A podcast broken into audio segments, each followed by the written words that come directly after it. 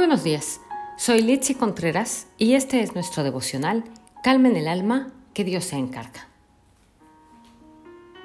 ¿Cómo han sido esos momentos en los que hemos sentido celos?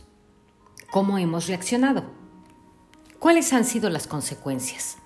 ¿O alguna circunstancia que se haya presentado en donde has podido dominar esos celos que se pudieran despertar?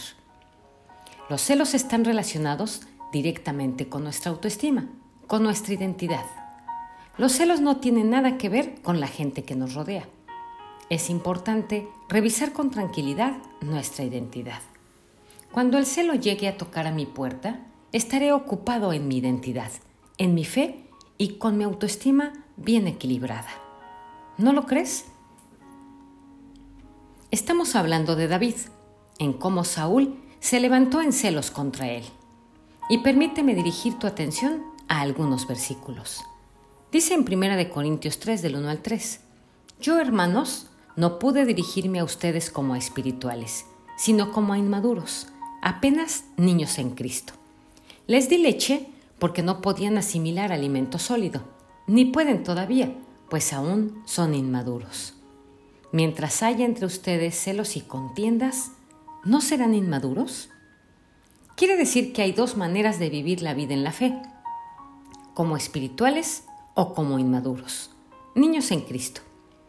Podemos tener acceso a la leche o a un alimento sólido, pero eso depende de nuestra madurez. El apóstol Pablo enseñó que los celos son señal de inmadurez. Esto es un poco incómodo y molesto porque no es lo que un inmaduro desea escuchar. ¿Qué nos provoca celos si es que lo sentimos? Ver a los demás teniendo logros, ver cómo Dios los usa, escuchar los elogios que le dan a aquellos que triunfan, ser testigos del progreso de otras personas y compararnos con ellos. Estar celoso también indica que no estamos satisfechos con lo que Dios nos ha dado. Dice en Hebreos 13:15, manténganse libres del amor al dinero y conténtense con lo que tienen, porque Dios ha dicho, nunca te dejaré, jamás te abandonaré. Este verso derriba el celo de un golpe, le pega un golpe fulminante en el corazón. Y observa lo que dice en Santiago 3:16. Porque donde hay envidias y rivalidades, también hay confusión y toda clase de acciones malvadas. Versos como este nos deben llevar directamente a tomar decisiones y comprender por qué en algunos momentos de la vida hay tanta confusión y acciones malas, entendiendo hoy que puede ser el resultado de una vida llena de celos.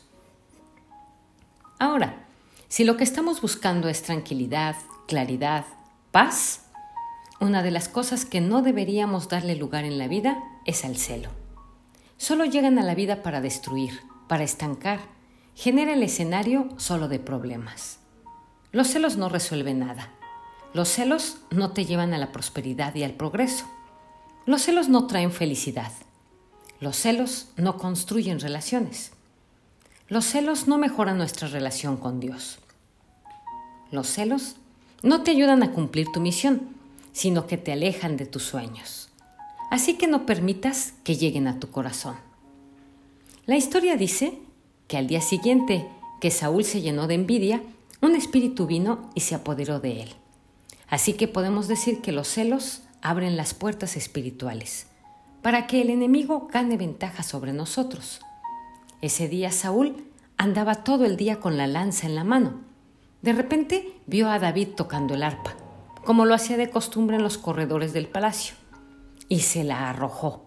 Le tiró la lanza, trató de clavarlo contra la pared.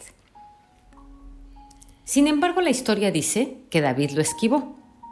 Este detalle es clave hoy, la actitud de David. No fue de defenderse, sino de esquivar, es decir, de evadir, de pasar por alto la lanza. Si te están arrojando lanzas, esquívalas, evádelas, alúdelas, omítelas. Debemos estar enfocados en Dios y escuchar lo que Él dice de nosotros, y no la gente.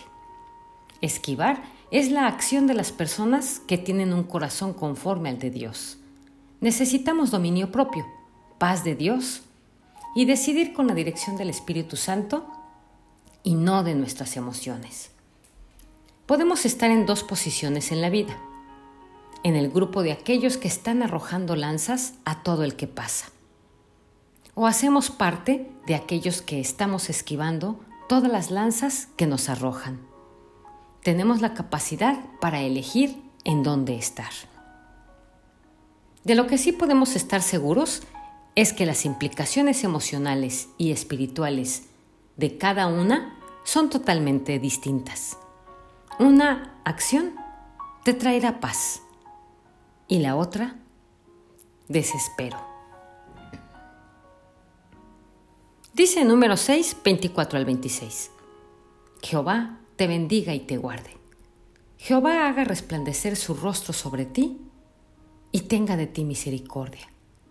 Jehová alce sobre ti su rostro y ponga en ti paz.